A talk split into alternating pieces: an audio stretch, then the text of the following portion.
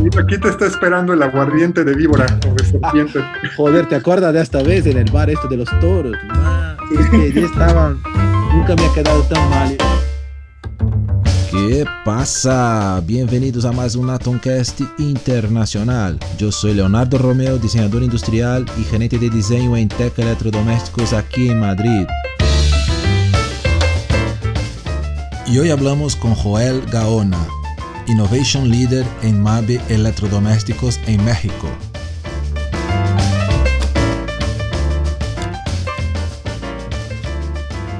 Solo te agradecer antes de todo, ¿no? Gracias por, por su tiempo, que sé que es un tío que está siempre ahí con, con muchas cosas por hacer. Entonces, gracias, Joel. Y entonces, dime un poco, ¿quién eres Joel Gaona? El súper mexicano de, del diseño. No, el del super mexicano. no me limites, nada más. El super diseñador, claro, claro. Sí, pues, mira, pues yo tengo 52 años. ¿sí? Este, vengo de una familia en donde no había un antecedente de algún diseñador en, en las generaciones anteriores. Y también, pues, tomando en cuenta que en México el diseño industrial eh, nació ya como, este, como en, la, en la academia, por decir, ya a mediados, la segunda mitad de los 70 Ah, vale. eh, además, primero se fundó la escuela de Brasil y la de Chile y, de, y, después la de México. Vale. Entonces, todavía a mí me tocaron las primeras generaciones de, de universidades, o sea, las universidades tenían menos de 20 años de estar eh, sí. con la carrera oficialmente, que fue algo bueno, porque venían muy, muy preparados la mayoría de los, eh, quienes hicieron los planes de estudio, quienes todavía eran los directores de los departamentos de carrera, etcétera. Todavía era gente de las generaciones que habían estudiado, pues, este, en Ulm. Este, ah, guay, guay, claro incluso que habían sido de los mismos proyectos, pues porque fueron los mismos proyectos de, o del mismo grupo académico mezclado que participó tanto en, en Brasil, sí, sí. como Gibbon Siepe, por ejemplo, que, pero que lo mismo también participaron en los proyectos cuando se instituyó en Chile. Entonces había mucha camaradería entre esas generaciones. Sí, me, me, acuerdo de Alejandre, Alexandre que era un brasileño también, que, que, que ha venido de la, de la, escuela de Ulm, de Ulm también, que era muy bueno. Sí, prácticamente Latinoamérica se fundó con todo ese pensamiento de Ulm. Eh, sí, sí, sí, tiene razón. Sí. Entonces nos tocó suerte los que estuvimos en, esas, en esos años. Yo estuve en la carrera 89 al 93 más o menos. Vale estudié en la Universidad Autónoma, Autónoma, Metropolitana en la Ciudad de México. Bueno, que también faltó decir eso. Yo nací en la Ciudad de México. Ya hoy eh, pues tengo prácticamente la mitad de mi vida la pasé en Ciudad de México y la mitad de mi vida la pasado, eh, radico ahora en Querétaro. Okay. Y pues, ¿qué, ¿qué, te digo? Yo siempre estuve muy orientado a pues, todo lo que era, más bien al arte, ¿no? Este, todas las expresiones del arte desde, o sea, me, apasion, me apasionan, iba a decir, desde niño desde los dos lados, ¿no? Tanto como observador como ejecutor. Bueno, la parte de la, de la música, ¿no? Por cierto, que también eres un... De música, pintura, literatura, este, danza, etcétera, todas me, me apasionan, no en todas, más unas soy, sé que soy malísimo, otra me defiendo, eh, la pintura eh, es una de mis también pasiones, aparte de, este, de, de, de diseñar, pues también me considero artista plástico en ese sentido, y las dos las, eh, las, las compagino una con, una con otra. El, en cuanto a diseño, pues como te, ya te, te, dije, estudié diseño en la Autónoma Metropolitana. En esa época yo me, me, enteré que existía una disciplina que se llamaba diseño industrial, más ah. o menos como a los 10 años de edad. Joder, que, que pronto. 10, o sea, gracias a que tenían mucho la costumbre, o mis papás tenían mucho la costumbre de ir a, a exposiciones de, de, arte, al museo, este, museo de Arte Moderno, el de Arte Contemporáneo, etc. Ah.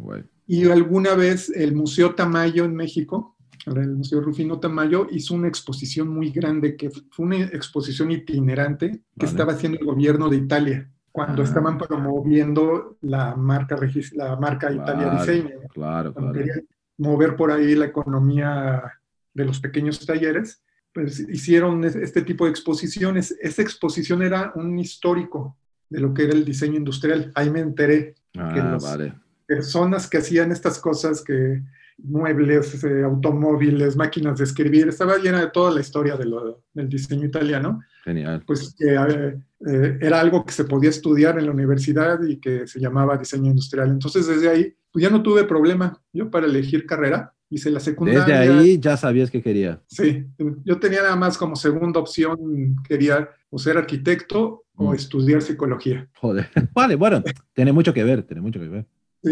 Por suerte tuve una mala experiencia en, eh, eh, ¿recuerdas? En, en- en preparatoria, más o menos, cuando te hacen esos viajes de orientación vocacional Claro. que te llevan a ver lugares, pues a mí me, llegaron, me llevaron equivocadamente a un hospital psiquiátrico, que no es lo mismo que Uh. psicología, Vale, un poco. a un hospital psiquiátrico del Estado. Entonces, pues no, quedé mm, dos días sin hambre, sin comer de ver este, lo que era pues, Madre duro, que es un hospital psiquiátrico y más de, del, Sí. del Estado. Este. Claro, y, y también. ah, Ahí fue donde dije, mi opción 3 no. fuera. Sigo. Y por suerte hice examen de admisión en la universidad. Es una universidad pública, la Universidad este, Autónoma Metropolitana. Es difícil entrar a la carrera, o era difícil, no sé si todavía, pero en esa época era difícil entrar a la carrera porque había muy pocos lugares. Vale. Era solo un grupo eh, en la mañana, Mm. en una universidad que eh, como comparación tenía 12 o 20 grupos de arquitectura contra uno de diseño. El diseño industrial era muy desconocido en esa época en México, es más, Sí, todavía hoy claro. en día en algunos... Sí, sí, la gente no tenía idea, ¿no? Que vas a, vas a diseñar, vas a dibujar industrias, ¿no? ¿Qué vas a hacer? sí, sí, no sabían qué era la, la carrera y por suerte pues pude entrar en el- la primera convocatoria, hice examen, entré. Entonces ahí, pues la, la- la característica que tenía la- universidad en ese entonces, yo te hablo de ese entonces porque no estoy muy enterado qué ha, qué ha sucedido hoy de, Eh, en el la- en- enfoque. el cambio. Era un enfoque con, mm, a mí se me hace muy balanceado. O sea, veían el diseño como algo, como algo integral, o sea, que nacía, o sea, muy fuerte en la investigación, muy fuerte en la metodología y siempre con el objetivo de, de ser real, ¿no? De ser implementado de, de una u otra manera. No se Vale. quedaba como, en, ese, en esa época sí estaban muy marcadas las universidades, había las que se quedaban en el diseñador de, de render, Vale, sí. porque en ese entonces, pues estamos hablando finales de los 80 y principios de los 90, ya existía mucho ese bluff que se había creado de, del marketing alrededor de las firmas de diseño y del, Vale, se está viendo, ya, ya. del divo que llegaba a firmar, que eh, realmente era puro marketing, era una- una- eran estrategias de marketing para Claro, claro. de estos, este, de- simplemente los proyectos se firmaban como si los hubiera, si fueran la creación de una sola persona, ¿no? Eh, Por ejemplo, no se le daba crédito a, además, A todo un- lo que era el diseño. Claro, que es todo un equipo al final, ¿no? Es, es mucha gente, ¿no? Sí, y estaba muy también, como lo que la gente veía del diseño es lo que salía en las revistas, pues asumían que los diseñadores solo sabíamos hacer floreros, sillas, saleros y... claro, claro, o sea, alguna cosa que tenía algún tipo de, de belleza, ¿no? Mira, esto tiene alguna Sí. línea distinta, es un diseñador, ¿no? y objetos muy simples, eh, cero contexto, o sea, como que se veía nada más la puntita del iceberg que dejaba asomar todo ese marketing alrededor del diseño. Entonces, ahí tenías, era un momento en México donde, digo, si no te limitaba la parte económica, podías escoger qué perfil de universidad querías. Vale. Y es válido, o sea, irte a la, a la que quisiera ser el contexto del momento, ¿no? Sí, Eh, había muchos despachos de diseño que hacían saleros, que hacían floreros, vale. había un que- campo de trabajo, este, yo digo, en el- por lo menos en Europa, en México no, no, todavía no. Y, y te enfrentabas en esa época también al- a, los dos esquemas de profesor, ¿no? El, el profesor muy preparado y el profesor muy frustrado por Sí. el mismo contexto. del- Sí, sí, que creo que debe seguir un poco así, ¿no? Aún, Sí. ¿no? Desafortunadamente. Sí. Pero sí, vale. pero por ejemplo, yo, yo digo, a ver, corrígeme si me equivoco, eh, Brasil tenía un poco más de, de sincronía entre los planes de desarrollo, este, de tanto industrial, del, o sea, Sí, tenía, cuando hizo, Sí, cuando hizo yo fue ya en 98 que empecé la universidad. Y ahí empezabas, era un solo curso, diseño industrial, y después a la mitad se separaba entre gráfico, programación visual y industrial, que proyecto de producto. Tenía una, se separaba al final del curso, pero la, la, básicamente casi todas eran iguales. O sea, se, creo que algunas cambiaban entre ya empezar directamente para un área más gráfica o producto, pero en general se empezaban los dos juntos y después tú, hasta para que conociera un poco, ¿no? Porque claro, la gente no sabía exactamente. Entonces era bueno para tener un tiempo, conocer y después, ah, me gusta más un lado más gráfico o me gusta más producto. Pero hoy en día ya no es más así, hoy en día está, ah, es que ahora hay cursos de todo, ¿no? Hay de diseño de no sé qué, diseño de coches, diseño... No, no. Todo muy especialista, sí. sí pero yo me, me, refiero a que la industria en general y los planes también de desarrollo del país vale. le, estaban apostando a no solo ser un país de maquila, sino un país que genera su propio diseño. Ah, te lo voy a decir. No existía eso en México, ese enfoque. Sí, este en eh, Brasil ha tardado. Esto creo que solo, solo quedó un poco más fuerte que, que cuando empecé en el mercado, que fue por 2000, ahí se hablaba mucho de, del tema diseño. Los, se estaban creando muchas, muchos despachos, muchas oficinas, estudios. Se ha crecido mucho en, en los principios de los en finales de 90 y 2000. Tenía un montón de gente ahí con estudio y tal. Se hablaba mucho más de diseño, pero también se ha perdido mucho. O sea, muchos estudios hoy han bajado mucho la cantidad. Muchos se han sumado con otros para, para continuar con fuerza. O sea, eh, eh, creo que Brasil, como quizás un poco como México, tiene altos y bajos ahí. Hay, hay una parte quizás, no sé si es grande o pequeña, es difícil numerar, pero que, que acredita, que, que, invierte mucho y hay una parte que todavía con una cabeza quizás aún más antigua que no pagas, ¿no? No digo, no, no hace falta. O como mucho, mira, tú vas a hacer una cáscara para mí bonita y ya está, ¿sabes? Entonces, la industria no, nunca fue tan, tan, tan direccionada. Ha mejorado mucho, estoy seguro. Pero... Yo, yo lo, lo, que veo ya, digo, ahora a la, perspectiva, como que toda, en Latinoamérica las universidades, bueno, el diseño, eh, desde la vinculación de la universidad con la realidad, empezó muy bien, ¿no? El, por la situación de años 70, inicios del 80, etcétera, en donde tus proyectos universitarios se vinculaban porque en los 70 estaban eh, extendiendo las líneas del metro en la Ciudad de México, entonces había eh, mucha interacción de estar diseñando desde mobiliario, espacios, eh, Necesitaba gente para, proyectos que iban a tener donde aterrizar. Vale. Pero se, se rompió todo esto cuando pues, el Tratado de Libre Comercio, etcétera, el país empezó a orientar más a la maquila. Mm. Entonces tú llegas a empresas donde te decían, ¿por qué voy a contratar diseño? ¿O por qué voy a diseñar? Yo mando un diseñador a la feria de Milán a ver los zapatos y eso me tocó así con empresas de zapatos en en León. León es un estado en México donde se distingue por la, industria de los, de los, zapatos, en donde los empresarios te, te, decían, yo voy allá, compro unos zapatos, los desarmamos y de ahí, de ahí hacemos los patrones para, no tenemos ningún incentivo de por qué estar sacando nuevos modelos. Entonces, tu oportunidad de trabajo en esas empresas, pues acababa siendo un ingeniero a fuerza claro. Porque sabías usar los softwares de 3D. Ah, vale, claro, te aprovechaban para esto. Porque era la puerta de entrada a estas empresas porque ellos veían un beneficio en que tenían cómo hacer, era la novedad hacer los moldes en CNC, etcétera. Entonces, que les llegara gente preparada en softwares, pero pues no era lo que, si quieres un operador de software, no necesitas ser eh, no. una carrera en diseño. No, no, ni, ni, con, ni, con, universidad, no hace falta que sepas cómo utilizar.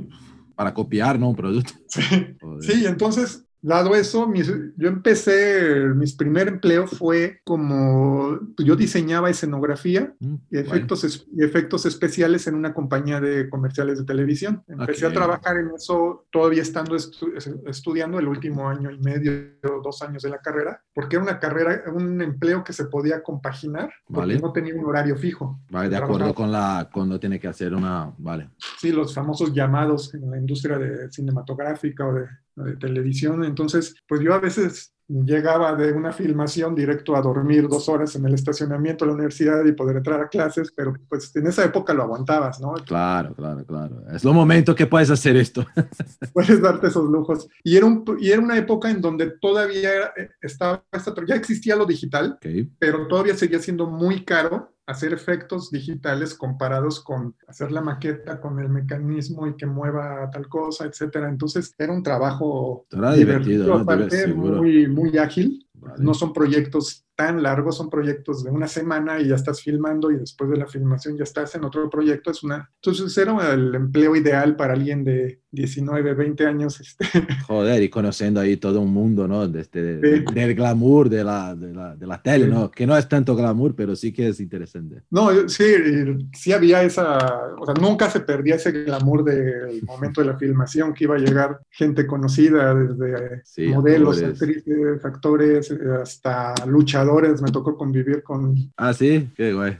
para una campaña de helados que la patrocina, bueno, que la imagen era con luchadores, todos los Ajá. luchadores muy famosos de la época. Entonces fue un muy buen empleo, pero lamentablemente cayó la crisis económica del 95, la de la época en México fue, fue cuando estuvo Salinas de Gortari, fue una caída económica al final muy fuerte que muchas empresas cerraron y las primeras cuentas que cortan son las de publicidad, entonces Claro, bajó muchísimo la, claro. los proyectos y fue cuando eh, alguien me dijo eh, un- que había un de- de- eh, departamento de diseño in-house en Mave, en Querétaro. Querétaro está a 200 kilómetros Ah, de ya, Ciudad ya estaban en Querétaro, porque antes, creo que antes era en México también, ¿no? Llegó a ser en, en, en DF, ¿no? También. Sí, sí, ahí inició, pero ya se estableció en, Querétaro como por el 94. Ah, vale. Y ya era el centro de, de desarrollo. Sí, Ah, joder. fue muy- sí, ya empezó. Yo cuando llevé ya tenía como, ¿qué será? Yo llegué en el 95, entonces Vale. tenía ya un año operando en Querétaro, aunque se le sumaban los tres o cu- cuatro años que llevaban en Ciudad de México. Ok. Y yo llegué ahí eh, a dejar un currículum.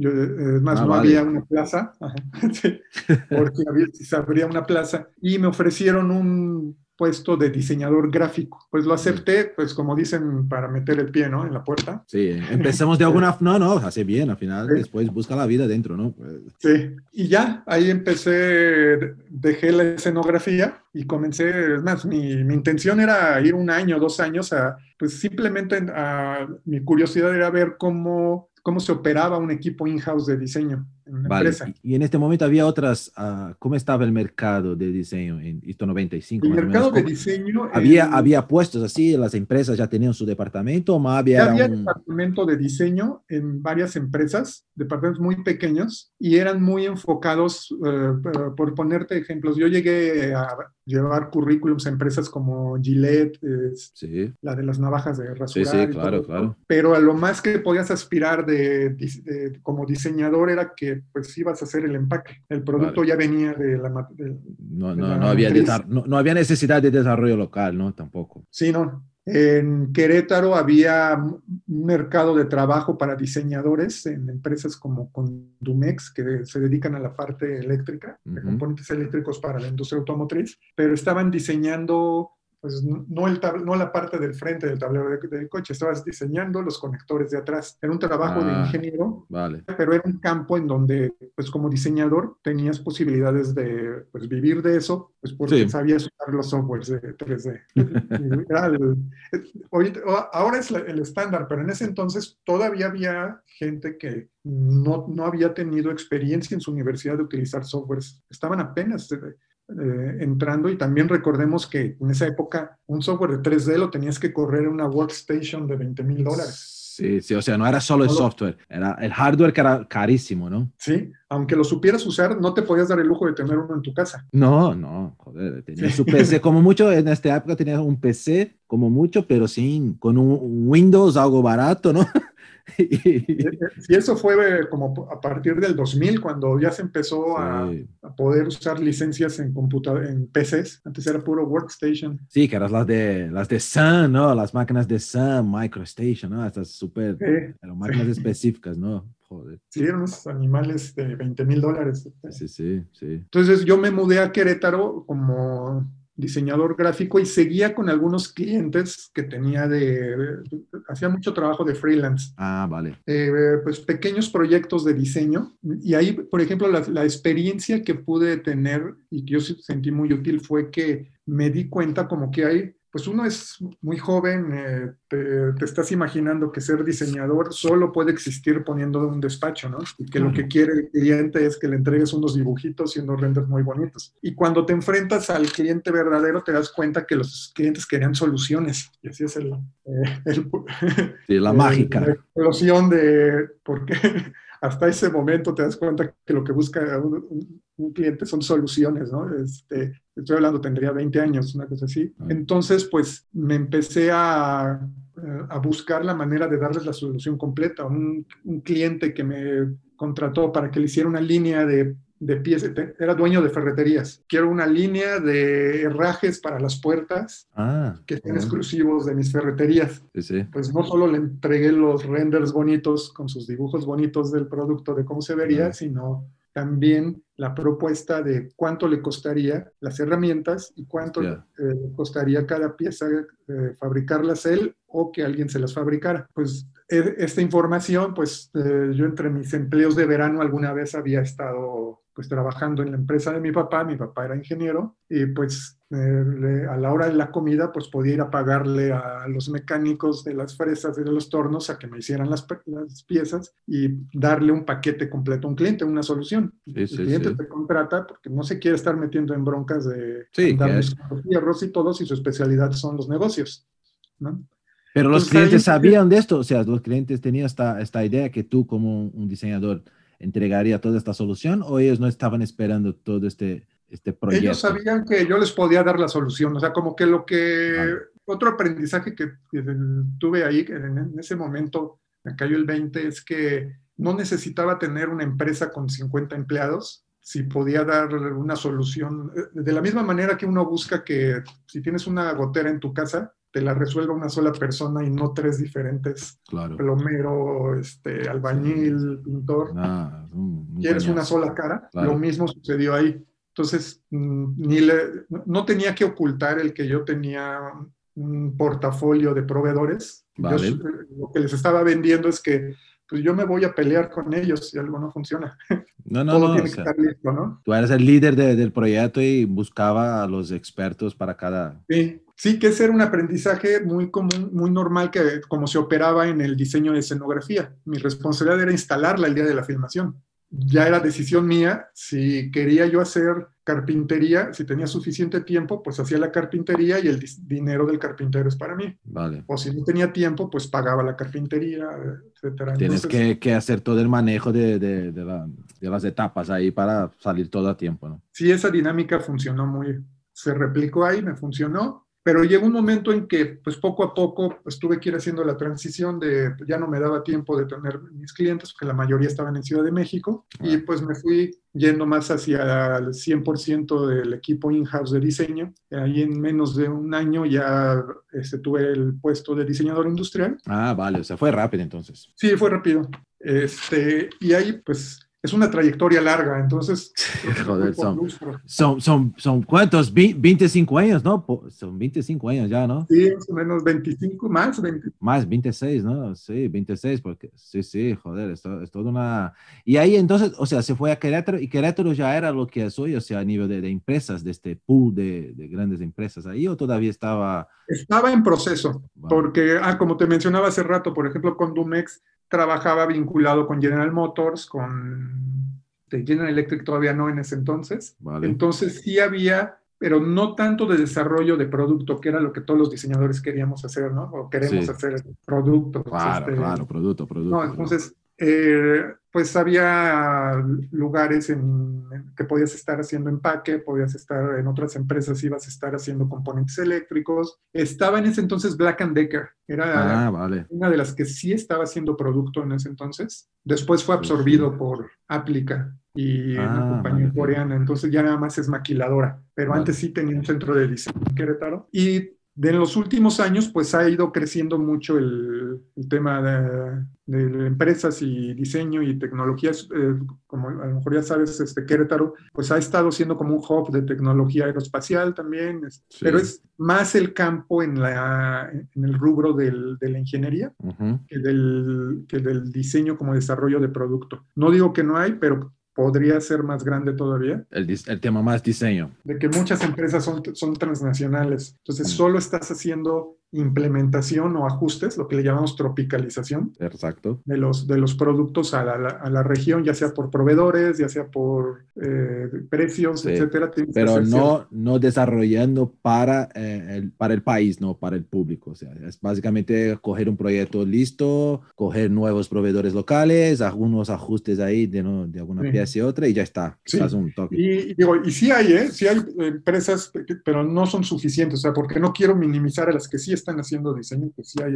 hay varias, pero lamentablemente siguen siendo pocas Sí. para la cantidad de diseñadores. O sea, por ponerte una referencia, Querétaro no tenía la carrera de diseño industrial cuando yo llegué a Querétaro. Hoy la tienen en aproximadamente cinco o seis universidades en Querétaro. Uf. Entonces, hay mucho egresado de diseño y muy Madre poco mía. campo, por mucho que haya crecido el... No, yo hablaba con un amigo aquí de Barcelona y estábamos haciendo solo en, creo la cuenta, solo en Barcelona, cuánta gente salía por, por año ahí, ¿no? Formada. Y era un Sí. montón, no un montón, o sea, y se va sumando España. Y tampoco aquí se ve, yo que ya conozco un poco más, no veo, no veo puesto para todos, o sea, no hay. Sí. no hay, no hay. Y además de todo, no sé si, si por este tema de, de un poco, a ver, tenemos un poco de suerte porque electrodomésticos sigue teniendo mercados locales porque son, son temas hasta de que productos tienen que ser distintos, ¿no? Lo que muchas veces lo que se utiliza en, en México no se utiliza en Brasil, eh, eh, tampoco en algunos otros. Entonces, tiene que hacer productos ahí para cada área del mundo, Europa es otro mercado y así por delante, pero cogemos los, los electrónicos, ¿no? Los, yo qué sé, aparatos de, de música o los móviles eh, o, o las teles, ¿no? Esto lo Sí. hace en Corea, en Japón y básicamente se vende en todo el mundo. Cambia alguna Sí. pieza ahí y ¿para qué va a necesitar un equipo para hacer una tele, ¿no? una televisión para LG en México o en Europa? Da igual, ¿sabes? Una, es mucho más tecnología hoy do que... Entonces es Sí. complicado esto, ¿no? Y el sí, el campo del diseño industrial cada vez está más en lo intangible, Sí, ¿sí? O sea, el- qué tanto claro. va, a variar en los últimos cinco, en los últimos ocho años, qué tanto ha variado el concepto de, eh, o sea, de la parte física, del, Muy es poco. toda la parte intangible la que, ha, la, la que ha variado y esa varía cada 15 minutos, ¿no? Yo lo que digo, lo- los únicos que perciben mucho los cambios en los, en los aparatos, estos, los móviles, ¿no? Son los diseñadores, porque son cambios tan, tan sencillos de diseño que, ah, mira, es que el iPhone tienes esta curva, tienes el Samsung, pero son para una, para un, sabemos que el usuario común, es todo igual, tío, me da igual. Tiene las marcas, sí, lo compra por, por la marca, este es Apple, este es Samsung, y tamaño de pantalla, pero lo, lo restante para la gente mediana, me da El igual. ejército, de, el ejército de diseñadores lo tienes en la parte de la interfase, Eh, perfecto, exactamente. ¿sí? Y es donde está la competencia. Ahí, ahí es donde Más o menos un milímetro no va a ser relevante para la hora de comprar. Absolutamente, ¿no? En nada, en nada. O sea, al final es cuando, en el momento que incendies el móvil, que, que ahí entras en el mundo, ¿no? De, la, ¿sí? de esta diferenciación donde que es grande. Que también es un movimiento que veo un poco en los electros también, porque tú sabes bien también que vives esto y principalmente aquí en Europa, que el tema beauty es muy fuerte, ¿no? Los hornos, todavía en México, por las estufas, tener, siguiendo teniendo las estufas, ¿no? Los freestanding, aún es un producto que puedes meter mucho la mano a nivel de diseño, ¿no? De formas. Pero aquí se, se hablas de un horno, de una encimera, de una placa de inducción. Son productos casi, casi 2D, ¿no? Porque lo que se ve, eh, eh, bueno, el horno un poco más porque tiene unos mandos, ¿no? Unos knobs ahí, unas perillas, un tirador y solo, y vidrio. Y la encimera peor, ¿no? Una encimera de inducción no tiene nada, ¿no? es una placa. ¿Y Pero yo lo veo como que ese es un reto, o sea, desde el punto de vista estético, te hace ser un, o sea, como diseñador, tienes que ser todavía mm, mejor preparado. O sea, Sí. lo- regresamos a la esencia de Dieter Rams o de, Oh, sí, sí. de Mills van der Rohe, del, o sea, el menos es más, y se refiere en todos los sentidos, o sea, la sutileza que necesitas para lograr Exactamente. en formas tan simples. Exactamente. O sea, cómo, cómo hacer algo muy sencillo, pero que sea, que llame la atención, que, que sea... Tienes que, que- que se- yo, yo siento que tienes que ser un, un- un diseñador más completo Sí. para lograr relevancia en un objeto de este tipo. Eh, No, do que, do que comparado pues. con un, no, do que comparado con nada y nada contra, me gusta todo el mercado de, de- de coches, pero es un mercado totalmente distinto porque ahí sí que tiene la, la- cuestión formal aún fuerte, ¿no? Por más que se pueda ser más minimalista o más agresivo y no sé qué. Claro, la parte de interfase cada vez más, más fuerte, pero para estos otros productos, ¿no? Que estamos hablando, sí. que al final la parte de interfase tiene que ser, va a ser, o sea, cada vez más, es mucho más importante que el propio producto. Y el producto al final es esto, o sea, cómo ser cómo conseguir en poco, con pocos elementos, ¿no? Pasar esta información. Incluso en la industria automotriz, ahí es donde ves también la diferencia, o sea, ves que sigue habiendo la realeza del diseño automotriz versus el diseño automotriz a secas, ¿no? Un Aston Martin no te va a permitir ningún cambio radical, entonces tienes que ser muy sutil, o sea, porque aparte sería un crimen, ¿no? sí, sí, sí. Un cambio radical en el estilo del Aston Martin, pero toda tu capacidad de diseñador tiene que ser en un espacio muy sutil que logre esa excelencia y que aparte logre esa, ah, ese mensaje de novedad. Sí, además es, o sea, quiere algo nuevo, es, básicamente eso, mira, no puedes cambiar nada, pero tiene que hacer algo nuevo. Este es el mensaje. Tiene que, ser diferente. Que, que ahí es, es, un, es, una locura, eso es un reto, ¿no? Como, como... Ese es el mayor, a, mí eh, se me, por eso se me hace eh, que, mm, que, es muy, o sea, se requiere ser muy, muy, eh, muy, muy, buen diseñador para lograr esa sutileza en el diseño hacer cosas eh, diferentes, pues unos zapatos de payaso son diferentes, ¿no? Claro, exacto. Pero no necesariamente es los que te quieres poner. Pero ahora, aprovechando, entonces es un, es un buen punto. ¿Tú piensas que esta, que esta vamos a llamar de, de sutileza, esta, un diseñador puede salir de una universidad formado con esto o necesita ahí años de experiencia y de visión, o sea, de, de pasar por varios, varias áreas para crear esta, esta, esta sutileza, vamos a llamar de sutileza? Sí, yo, yo siento que mientras más eh, eh, conozcas, o, mientras más abierto tengas tu bagaje, cultural en todos los sentidos, vas a ser en lo que sea más completo, ¿sí? Eh, y, y, hay muchas cosas que son habilidades, otras que, otras que no. Las que son habilidades, pues como su nombre lo dice, son horas de vuelo. Claro, sí o sí. Y tú fuiste una persona que desde niño estuviste rodeado de, de elementos que, estéticos de cualquier de cualquier ámbito, ¿no? Eh, moda, música, música bien hecha, de buena claro, claro. De buena manufactura, arte, objetos, etcétera, vas a traer ya preeducada la sensibilidad de la, del ritmo, de la este, estética, o sea, de, todos los aspectos. del color. Sí, ya vas a tener medio desarrollado, nada más te va a faltar ponerle nombre y estructura a todo esto que es lo que te va a dar el, estudiarlo. Si nunca estuviste expuesto a nada de eso, pues apenas vas a empezar a formarte cuando llegues a la universidad. Entonces vas a traer un, retraso. Yo eh, estuve dando clases como nueve o diez años en, la carrera de diseño. Vale. Y había muchos eh, comentarios de, de alumnos de, que se desmotivaban al ver al compañero que dibuja increíble y decían, y todos se lo atribuían a como que era algo que le cayó de Dios, así. Sí, sí. Por eso dibujaba bien. Digo, ¿no? Ese chavo, desde que tenía cuatro años, estaba dibujando en las paredes, dibujando en la sopa, en todo. Entonces ya desarrolló la habilidad este, motriz que se necesita para coordinar y, dibujar bien. Eh, son horas de vuelo y las si de, a partir de mañana te propones dibujar todo el día, vas a adquirir esa habilidad. Sí, sí. Y no, no es magia dibujar. no, no, no, ni de forma alguna. Y, hay muchos que, sí, sí, hay muchos que se quedan ahí un poco, no, es que este dibuja muy bien y yo no, pero a ver, tampoco tiene que ser un, un cheap food, ¿no? del diseño para, o sea, tiene que saber el mínimo para pasar el mensaje, como, ¿no? Sí, es una herramienta de comunicación. Pero no, no, eh, no, te va a generar un concepto bueno saber dibujar. Sí, sería como decir que utilizar, eh, saber utilizar Word o una máquina de escribir te hace escritor. Sí, exactamente. Este, eh, entonces, bueno, ya ahí me, desvío un poco, pero la pregunta era hacia... Si ves que, los, que, que, la, que necesitas este tiempo también para, para llegar y tener esta visión ya, o si la universidad puede hoy, tú ves que la gente sale ya con esta, con esta cabeza mucho más, con esta sutileza, ¿no? Yo creo que o sea, no se puede tampoco generalizar en, la, en las universidades ni en los alumnos, ¿no? Este, sí, sí, claro. Cada quien trae tanto diferente estructura mental como las escuelas tienen diferente estructura en sus programas. Entonces, lo que un, un alumno que tiene una visión sistémica, o una persona que tiene facilidad para tener una visión sistémica de las cosas, aunque haya ido a la misma universidad, estudiante que no tiene esa habilidad sistémica en general, que, que es muy estructurado, muy lineal, etcétera, pues vas a obtener diferentes resultados con los dos. Este se va a tener que esforzar mucho para adquirir las capacidades sistémicas que son muy necesarias en el diseñador. Vale. Poder atar todos estos cabos.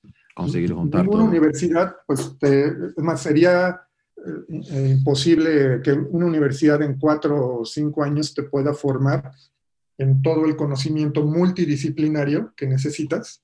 Lo que te puede dar es la estructura, te puede dar el, el método, la eh, la- Es, es, es, es solo para empezar, ¿no? Para empezar un poco las cosas. para empezar. Y cada especialidad a la que te vayas a ir, nunca vas a dejar de, de aprender Sí. y de entender. Pero si no traes una estructura buena, curva de aprendizaje va a ser muy larga. Tarda mucho más para llegar a, a- a ser un, un profesional mejor o, o peor. Sí. Sí. Y, y también no hay una fórmula que mm, en el contexto de Ciudad de México, posiblemente la fórmula que ahí funciona de cómo atacar un proyecto de diseño, o de, no necesariamente, digo, un, cómo mover los engranes en un proyecto de diseño, Ok, ok. ingenieros, este, de investigación, de desarrollo, etcétera, pues no es lo mismo en qué industria estés parado, Sí. en qué entorno estés parado, etcétera. Entonces, lo que te hace fuerte es tener tu caja de herramientas llena de conocimientos y mé- métodos y, este, y habilidades para Sí. sacar las herramientas que necesitas en cada caso. Sí, se adaptar en cada, en cada momento, ¿no? Sí, tú puedes agarrar un libro y quiero copiar el modelo de IDEO. Sí, pero... IDEO está en Silicon Valley, tienen un tipo de mercado, tienen un tipo de, de fondos, de capital, de... Es todo, es todo un mundo distinto, no es, no es tu mundo. Vas a necesitar diferentes este, herramientas en cada una. Sí, por eso es lo que siempre hablamos, ¿no? Entre nosotros, que se habla mucho de este, el tema design thinking, ¿no? Que hoy es tan fuerte que es una metodología, pero a ver, es que hay tantas metodologías que puedes considerar como un Sí. design thinking. O sea, decir que es una sola es, es, es mentira y, y como tú has e- ejemplificado bien, lo que hace en IDEO se hace, y seguramente ellos cambian de cliente a cliente también porque no funciona para, no es solo estar en el sitio, o sea, cada cliente, cada proyecto, o sea, Ellos defienden mucho esa parte también y es este, y, y más el tema de design thinking, pues no es una metodología de diseño, es pasar el pensamiento de diseñador a la solución de problemas de otros ámbitos, efectivamente. legales, políticos, económicos. Sí, Entonces, sí, utilizar design thinking porque es la manera en que un diseñador Piensa, ¿no? ¿Cómo, cómo lo haría? Exacto. saca conclusiones en un proyecto. Sí, sí, Bueno, sí. y entonces, este, pues regresándome al tema de, de trayectoria, pues yo regresé, Sí, ahí ya, ahí, ahí ya estaba en Mave y luego después de un año ya era un diseñador industrial, ahí ya estaba Sí. más to- tocando productos. Y ahí Ujú. se quedó, porque hoy, claro, solo para, porque hoy yo- tú estás mucho más con, con la parte de servicios y, y interfaces, ¿no? Lo que, estoy con la parte de mm, innovación. en- en- Innovación también, Innovación centrada en el usuario. ¿vale? Hago el, el énfasis en, en ese tipo de innovación, porque digo, es súper también amplio el término innovación y Ah, no, claro, claro. todo y nada a la vez. este. Eh, en diferentes ámbitos, no solo en los productos core de Mave, o sea, lo que hablamos de línea blanca, refrigeradores, lavadoras, estufas, hornos, etcétera, sino también en lo que se consideran los, lo que pudieran ser los nuevos eh, líneas de, pro- de producto o nuevos negocios de ah, bien. muy en la incubación, es decir, eh, Sí, sí, sí. procesos, más adelante, este, Vale, vale, vale. visto si nos, nos vamos en orden para no Sí, para no perder. Ahí tú estabas ahí ya como diseñador y ahí empieza ya. Bueno, el primer lustro, vamos a hablar del primer lustro, 95 al 2000. Vale, vale. Ahí los aprendizajes más este, interesantes o que más me formaron fue que trabajé mucho eh, para proyectos para mercados que no eran México y fuera también de los equipos de trabajo de Mave. O sea, eh, en otras palabras, estuve, por ejemplo, uno de mis primeros proyectos fue para Ecuador, unas estufas que se iban a fabricar en Ecuador. Guay. Entonces es desde entender eh, mercados, Mercado mercados local. de entrada de allá, etcétera. Y, y de ahí el siguiente proyecto, eh, estuve en Barcelona, estuve un año en el despacho de Josep Yuska. Ah, Joseph Jukes, sí, me acuerdo que habían trabajado con él. Estuve un año con, en su despacho haciendo unos proyectos también de estufas. de cocinas, ¿no? Sí, sí, sí, las cocinas, sí, sí, sí, sí, claro. Sabes que este ahora no, no, ya no hace más electrodomésticos, ¿no? Yuskas. Sí, ¿no? He hablado hace un, yo que sé, unos dos años con él que quería verse, quería hacer un proyecto para tech y tal. Y me ha dicho, no, no, ya he hecho muchos proyectos de, de electro, ya no tengo más interés. Ahora prefiero hacer cosas más guay, de luminarias, de muebles. Y digo, bueno, perfecto. Y él anda, desde entonces, su principal foco era el diseño de mobiliario de oficina y espacios. Sí, sí, sí, y sigue con esto. Tiene mucho reconocimiento en ese... Sí, sí, sí.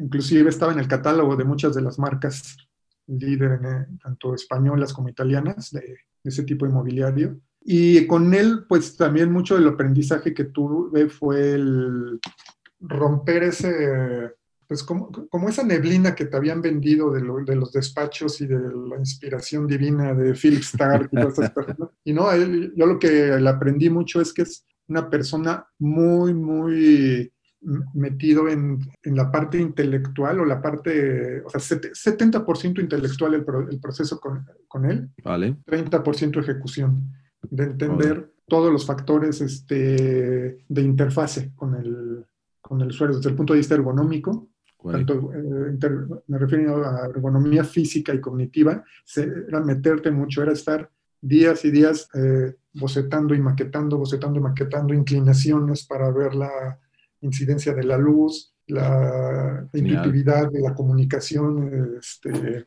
Claro, claro. El mismo que el mismo objeto comunique todo, en todos los aspectos. Entonces era meter mucho tiempo. Aprendí mucho en, en esos aspectos, principalmente ergonomía y, y, este, este maridaje entre la ergonomía y la estética. Vale, claro. Era muy fuerte para él. Sí, sí fue. Quizás de, de, de, los muebles, no sé, ¿no? Porque necesita mucha, el tema ergonomía es muy fuerte, ¿no? Para mobiliario. No sé si ahí también viene un poco, ¿no? De, sí. su, de su, estilo. Y una vinculación también muy fuerte con, eh, con la ingeniería. O sea, no es, estamos hablando de finales de los noventas, donde todavía las industrias era un proceso muy lineal. Vale. Termino el diseño y ahora paso la estafeta al ingeniero a que lo resuelva. Y aquí no, o sea, desde entonces ya era muy paralelo el trabajo y estar trabajando en su estudio tenían el mismo peso los ingenieros que los diseñadores en el desarrollo. Vale. Entonces, prototipando con el mismo ingeniero y afinando y moviendo, y era un, muy bien integrado el, el equipo. Eh, de, después también, durante ese mismo lustre, tuvo, fue cuando tuve también mi primera experiencia de trabajar para, productos para General Electric. Ok. Ah, que ahí ya estaba con Mave. Ahí fue mi primer trabajo, es más, sin haberlo planeado, fue mi primera experiencia de trabajo a distancia. Ah, vale. Sí. Desde entonces todavía era con fax. Con fax, fax madre, imagínate, pasando los, los bocetos. De, imagínate estar haciendo un proyecto de diseño con este, a distancia, mandando los sketches vale. para hacer las maquetas también en fax, este, oh, de regreso y llamada telefónica. Y todavía pues, la, el audio era muy malo de, en las llamadas de larga sí, distancia. Sí, sí, sí, Estoy hablando del 99 más o menos. Madre y este, pues sí, mercados norteamericanos, uh -huh. eh, experiencia para conocerlos un poco más ya de cerca, trabajando como parte del equipo de General Electric. Y después de eso me mudé a Buenos Aires, como, estuve como cuatro meses, también en un proyecto muy interesante de integración. También fue la primera vez que trabajé en un esquema así. No fue porque fuéramos a la vanguardia en, en, en ese tipo de, de, trabajo integrado, sino era por necesidad económica. No te podías dar el lujo de tener departamentos tan grandes. Entonces en la mañana eras el mercadólogo yendo a los pisos a ver, eh, a ver precios, producto. En el mediodía estabas en los focus sí. groups, que pues todavía en esa época era cuando creías que los focus groups era la manera de... Uh -huh. Era como ir a ver a los tigres en una vitrina y creer que ya sabes de tigres, ¿no? Este, y al rato en la tarde ya estabas con el equipo de ingeniería diseñando y ajustando el diseño y así proyectos súper acelerados para del, del, sketch a la herramientación. Súper rápido. Un mes. Ajá. Sí. Después de eso, ya en el 2000, tuve la primera experiencia también. Eh, eh, lo que yo veo como que ese primer lustro fue una, eh, la experiencia mucho de estar trabajando con equipos armados de diferentes, la ingeniería Partes. de tal lado, el diseño de acá. Uh -huh. Como integrar. un equipo transversal de varias áreas para conseguir llegar en algo, no sí. solo diseño, ¿no? Vale. Sí. Y después de eso, otro proyecto importante que tuve fue con Fitch, de despacho Fitch de San Francisco. Me parece que ya no tienen oficinas en San Francisco. En ese entonces tenían, era de los despachos más renombrados. Vale. Sigue existiendo, pero ya están muy orientados a electrónica. Ok. Y en ese entonces fue un proyecto en donde el, Fitch desarrolló ingeniería, era un refrigerador con una nueva tecnología que estamos experimentando, y lo hicimos con un despacho de ingeniería afuera, y yo era el, el diseñador integrado en su equipo para los Ah. factores humanos. eh, Sí, sí. y, en, y, en, y en cierta manera también como para hacer la liga con el conocimiento del mercado de México. Sí, porque era un de- producto hasta entonces para el mercado mexicano. Sí, Vale. y sí, ese fue una también muy buena experiencia. Llegamos hasta prototipos funcionales en el laboratorio, etcétera. Y, Guay, guay. y ya el siguiente lustro del 2005, digo, del 2000 al 2006 o 2005 más o menos, Vale. ahí fue otro tipo de retos también. Eh, ahora que lo veo, me la pasé casi más tiempo fuera del país, este, que fue el también echar a andar ese esquema de equipos de ingeniería de, de otro lado, del fabricante, por decir, cuando hicimos los primeros proyectos de vinculación con empresas chinas. Ah, vale. Como ellos desarrollaban la manufactura y nosotros desarrollamos el diseño, era ir allá, Ahí quedarme para... con el equipo de ingeniería, hacer toda la transferencia de la información, los ajustes de diseño y al final ya prácticamente firmar con sangre Sí. para arrancar la producción este, en serie de, pues ahí estuve en varias ciudades chinas este, con diferentes empresas, con Little Swan, con Midea, con Mi idea, Yili, claro. Sí, sí. principalmente productos de lavadoras, lavadoras Vale. de punto de entrada de precio Sí. para mercados de México y toda la región andina. Eran productos para Perú, Ecuador, Colombia, Genial. algunos para Chile, etcétera, diseñados desde allá. Y ahí fue también en ese periodo de tiempo de entre el 2000 y el 2006 que me tocó conocer tu tierra. Dale, Brasil. Sí, Allá estuve con un- también un periodo con Indio da Costa en Claro. Río de Janeiro. Que ahí ya estaba Mavi en Brasil, o sea, ya, está, ya había comprado. Era el eh, inicio, ¿no? apenas estaba empezando Mave Brasil. Entonces, el primer proyecto de lavadoras que se iba a correr en, en Itú Vale, eh, se hizo con el despacho de Indio da Costa. ok. Yo fui al despacho y estuve con ella. Que era algo muy, muy interesante que es así Mavi, ¿no? Mavi se ha, se ha- siempre han buscado super estudios, ¿no? Se han trabajado con muchos estudios buenos, ¿no? Por el mundo, ¿no? Por cierto, ¿no? Que era algo que me gustaba ahí de, de Mavi. Siempre buscaba, o sea, llegar en Brasil, mira, vamos a buscar un estudio de, de renombre. Indio da Costa era uno de los principales, entre otros, pero era, Sí. fue ahí con un estudio súper bueno ahí de San Francisco. eh, después con, creo que con Yuyaro también han trabajado, ¿no? A- Sí, una sí, vez, Yuscas aquí en Barcelona, o sea, era interesante lo que buscaba, ¿no? Ya tenía esta, esta, esta mentalidad de buscar los mejores, ¿no? Y, y más que buscar un producto final, lo que se buscaba también era generar el, el- el aprendizaje de los mejores, ¿no? Claro, Y así se negociaba con los, con los despachos, ¿no? A ver, eh, depende el rubro en donde quiero adquirir un conocimiento más rápido, pues qué mejor manera de aprender que haciendo, ¿no? Claro. Entonces, por eso ese esquema de ir a, a vivir el proyecto como, como pues parte de la mano de obra del mismo despacho, ¿no? Sí. Este, así Sí. estuve con Indio da Costa eh, para que Indio da Costa pues entendía muy bien el mercado brasileño. claro, sí, sí. Sí, ahí fue que desarrolla, estuvimos desarrollando la, no, sé si recuerda, la lavadora Iguazú. Sí, La- Guazú, que claro. Después se extendieron a control perilla, a versiones no, no solo digitales de perillas. Pues fueron proyectos acelerados que había que este, sacrificarse e ir a Río de Janeiro a trabajar con Indio da Costa. Sí, quedar ahí por Botafogo, ¿no? Tranquilo, en super Sí. Sí, sí, me acuerdo bien. Pues, muy agradable vivir ahí. Este. Sí, no estaba Y- mal, sí. Sí, y después, eso fue como por el 2004 y después en el 2006 hubo otra experiencia también de hacer una lavadora para los dos mercados, México y Brasil al mismo tiempo, la lavadora DACO. Ah, vale, Dodaco. Sí. Entonces esta lavadora inicialmente se hizo para México y después fue eh, únicamente la transferencia para ajustarla a pues, algunos temas de, de- de una que otra pieza por capacidad de manufactura que había que modificarse en- Ok, para que también se replicara eh, como marca DACO allá. ok. Entonces, más o menos, el- el- ese, ese lustro, pues yo lo cierro también de que fue mucho aprendizaje hasta de otros modos de trabajo, cómo trabajan en China los equipos de ingeniería, que son también impresionantes. Son muy rápido, Sí. ¿no? Muy rápido. Muy Después rápido. que lo problema que, que tengo con China es hacer que, que entiendan lo que queremos, pero cuando, cuando, cuando logramos que, que se entiendan, ahí van como, no sé, son muy buenos pero tiene que se están alineados, si no la cosa se pierde, pero se, se consigues convencerlos. Imagínate estar ahí, a veces periodos de un mes continuo en un pueblito, o sea, no, porque una cosa estar en Shanghai o estar en las ciudades cosmopolitas y todo esto, pero era un pueblito donde ni en el hotel hablan eh, digo, inglés, inglés. Menos, menos iban a hablar español. Eh, yo eh, solo con traductor mientras estoy en las fábricas con los ingenieros, vale. el resto del día sin traductor. O sea, yo llegaba todos los días con dolor de cabeza, así. Incluso con todo y traductor por el acento. Claro que es difícil. Yo creo que a ellos se les complica entendernos y a nosotros a ellos cuando intentamos hablar inglés los dos lados. Entonces es un dolor de, o sea, un mes de migraña yo sabía cada vez que iba a ir a Proyecto en China. Y ya cuando te dabas cuenta que llevabas ya varios días allá es cuando ya empiezas a hablar solo en los elevadores.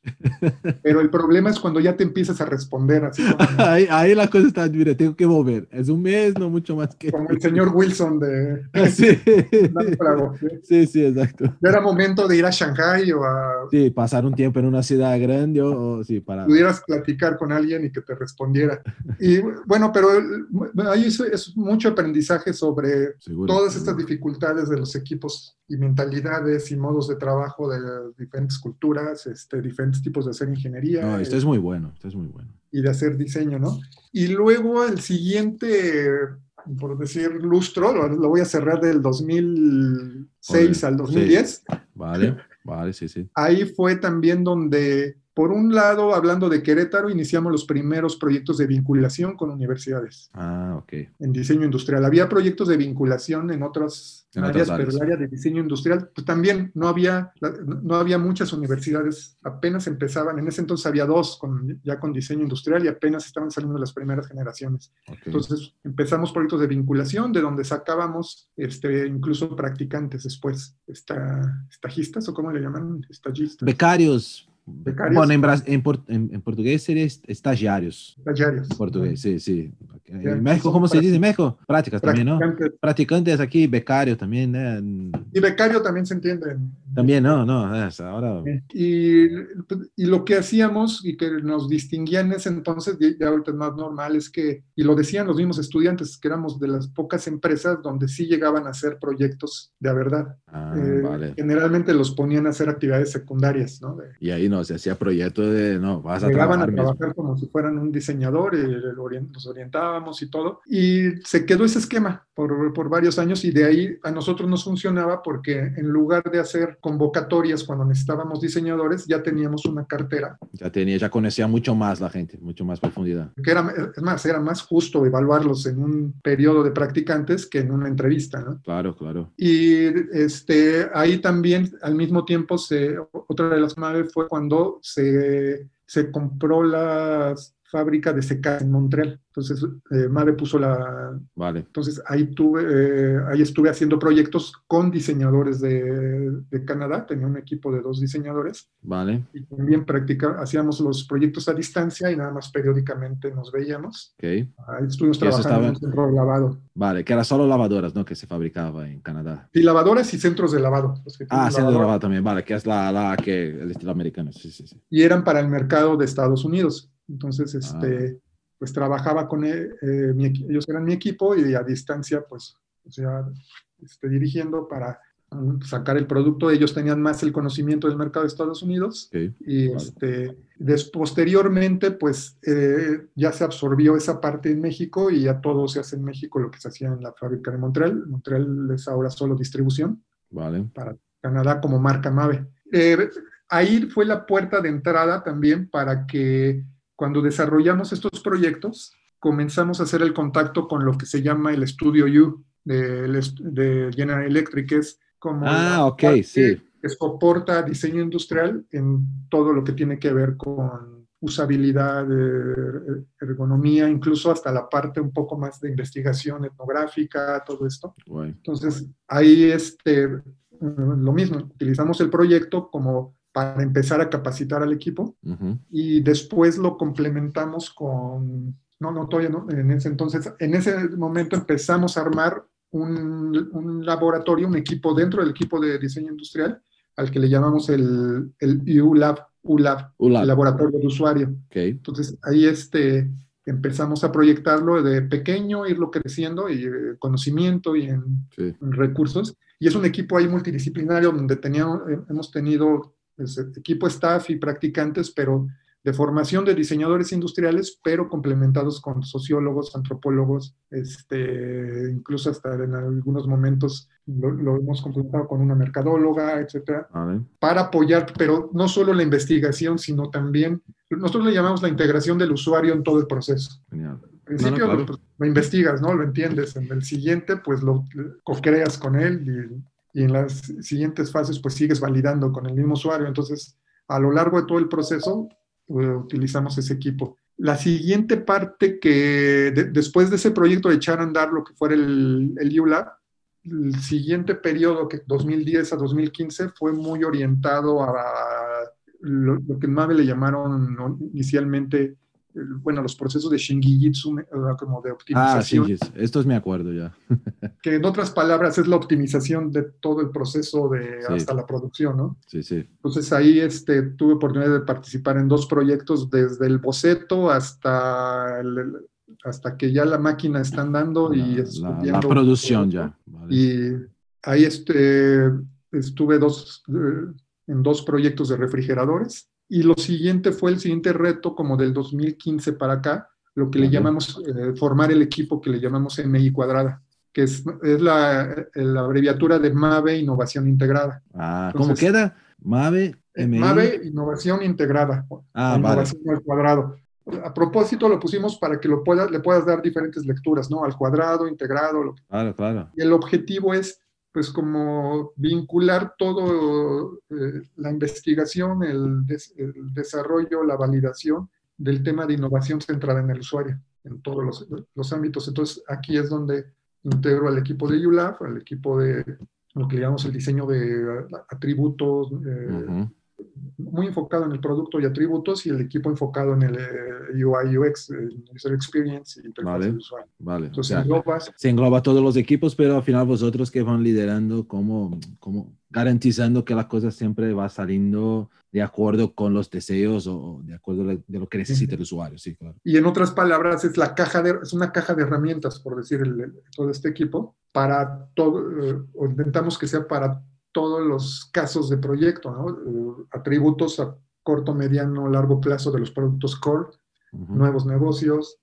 Y la parte que ahorita estamos también integrando en el último año tra- es trabajando muy de la mano con la iniciativa que trae Mave ya de que se llama First Build, que es un modelo que también tiene General Electric en Estados Unidos, que Ajá. lo que busca es desarrollar de manera acelerada y mm, es este, esa manera de brincar el gap de la innovación. Vale. Lo que le pasa a todas las empresas grandes. Quieres innovar, pero ya eres tan grande que pones en riesgo muchas cosas. Sí. en- Sí. en- entonces tienes que hacerte más conservador y es un círculo vicioso. Entonces lo que se trata de operar en First Build es operar como si fuéramos un startup, Ah, desvinculado de la marca, Ok. eh, para también no correr en una estructura tan grande. Tú sabes, una empresa grande, una decisión Uh, tarda, tarda muchísimo. te quita velocidad. Entonces, decides más rápido. Eh, no estás hablando de altos volúmenes. Vas hacia la... Validas tus ideas con los early adopters. Está bien. ¿sí? Porque si esperas a que crezca, ah, si, si, si estás una empresa o, en- o con el pensamiento normal, tradicional de las empresas que es medir el tamaño del mercado para lanzar algo, pues si utilizas ese pensamiento nunca hubieras lanzado un iPhone. El tamaño del mercado era cero. ¿sí? Sí, sí, sí. Pero entonces las, las empresas, pues ten- tenemos que salirnos de operar como empresa grande para poder darnos el lujo de experimentar y equivocarnos. Y yo estoy de No, acuerdo. no, o sea, no, genial. en grande, Sí. puedes hundir una empresa. No, no, exacto. Por eso que las grandes tienen mucho miedo con, con el tema innovación. O sea, algunas grandes sí que lo hacen bien, pero eh, es lo que tú comentas. eh, es, es- es tocar en, en cosas que la gente es, es mucho riesgo. Entonces, no, no, no, la marca, ¿no? De, de perjudicar la marca. Entonces, se puede hacer algo como está haciendo Mave, que, que me sorprende mucho que no, no lo vea Mave con esta visión en un pasado. Y esto está muy bien porque puedes jugar, ¿no? Está como jugando con las cosas y en el momento que funciona, puff, ahí ya, ya lo tienes, ¿no? Ya está. Sí, sí, y muchas empresas que nosotros ubicamos como innovadoras realmente no toman esos riesgos tan grandes. eh, hablemos de o sea, un Facebook, un, sí, llega un momento que ya no puede más, ¿no? Cuando ya el otro tomó el riesgo, ya cuando se hizo masivo la compro. Exacto. Coca-Cola, la compro el producto cuando el, el, fabricante pequeño fue el que tomó el riesgo de meter algo antes. o sea, Coca-Cola nunca hubiera metido bebidas de soya. Ah, no, no, eso, eso es van y compra y ya está, ¿no? ese riesgo, creció la empresa y ahora te la compro. Compro la marca. Eh, sí, sí, sí, es lo... Eh, entonces, ese esquema se ha usado mucho tiempo y las empresas de software también lo usan. Todo el famoso Startup y todo esto está basado en equivocarte en pequeño y rápido todas estas licencias que uno baja gratis de 30 días y que son muchas de esas están disfrazadas de una marca desconocida y son experimentos que están corriendo y que está monitoreando Google. Que te pone una pasta ahí, un dinero para, mira, probar. Te, te invierto algo ahí a ver qué sale. Si sale algo, perfecto. Si no, se cierra y, queda por ahí, ¿no? Sí, pero no le pegué a mi estructura grandota, a mi, barco grandota. Entonces, esos son los últimos años, la última de su, de su larga, larga jornada. Bueno, pero está bien, ¿no? O sea. Sí, más o menos este, estoy viendo si no se me escapó algo, ¿no? Pero. Bueno, a ver, siempre quizás detalles de proyectos, tal, pero. Sí, no, esos no los menciono así. No, este esto, esto no, pero no, no es. Eh, lo, creo que lo más interesante es esto, es que cómo, cómo, cómo has hecho una, una jornada bien hecha, o sea, tanto de, de, tiempo, de muchísimas experiencias, esto que, que fue interesante, que has, has tenido la oportunidad de Mavi de trabajar con con estudios, entender cada, cada, cada cultura también, de trabajar para distintos países, ¿no? De donde está Mavia y por el mundo. Y claro, para ti es mucho, fácil, es mucho más fácil hoy llegar y, y, estar con un departamento de estos con toda la experiencia. Entonces la cosa va mucho más. Y además de tener esta oportunidad de poder probar cosas que antes era mucho más difícil. Entonces es sí. seguramente. No, yo te lo digo, te lo digo y parece fácil. Ha sido, o sea, pero es parte de lo que a algunos nos mueve, ¿no? El, en un camino que ya existiera en la empresa. O sea, siempre ha sido como salmón en contra de la corriente. Todo esto que te hablo de diseño centrado en, el usuario, hoy ya este, no es un tabú, pero hace unos años tú hablabas de esto y, simplemente eh, hablabas de etnografía, hablabas de, este, de, validación con muestras muy pequeñas de usuarios, etcétera. Era, te crucificaban la, gente de marketing. Yo lo sé. Bueno, tiene, tiene que hacer focus group, cuantitativo, cualitativo. Personas, la muestra no es significativa. Este, incluso, digo, también ahí, se me había pasado eh, el tema de diseño central en el usuario. También tuve la oportunidad de trabajar un proyecto eh, en el mismo esquema, ¿no? Eh, en San Francisco con un despacho que se llama Daylight. Ellos son puros ex vale. Y pues lo mismo, la experiencia de otros modos, incluso hasta de organización en un, en un despacho, no solo de, de, ejecución del diseño, o sea, financieramente cómo se organizan, organizacionalmente cómo están estructurados, y en un contexto como es San Francisco, que siempre va a la vanguardia, ¿no? claro, claro, claro. Bueno, estos son... fue bastante interesante y mucho de ello lo trabajamos igual, ahí sí, no solo fui yo, tuve oportunidad de trabajarlo con todo, parte, la mitad de mi equipo y un equipo de, allá, físicamente llevar todo el proyecto. Este fue un proyecto a nivel América, ¿no? De vale, vale. Mercado Canadá, mercado de México, mercado de la región andina e incluso hasta Chile. Vale, guay. O sea, mercados representativos con los que más o menos tratamos de, que es imposible estar en todos los no, no, no. Hacer, más representativos. Y este, directamente estar metidos en la cocina, ahora sí, con la, metidos en la cocina y dentro del refrigerador de la gente, adentro de la lavadora.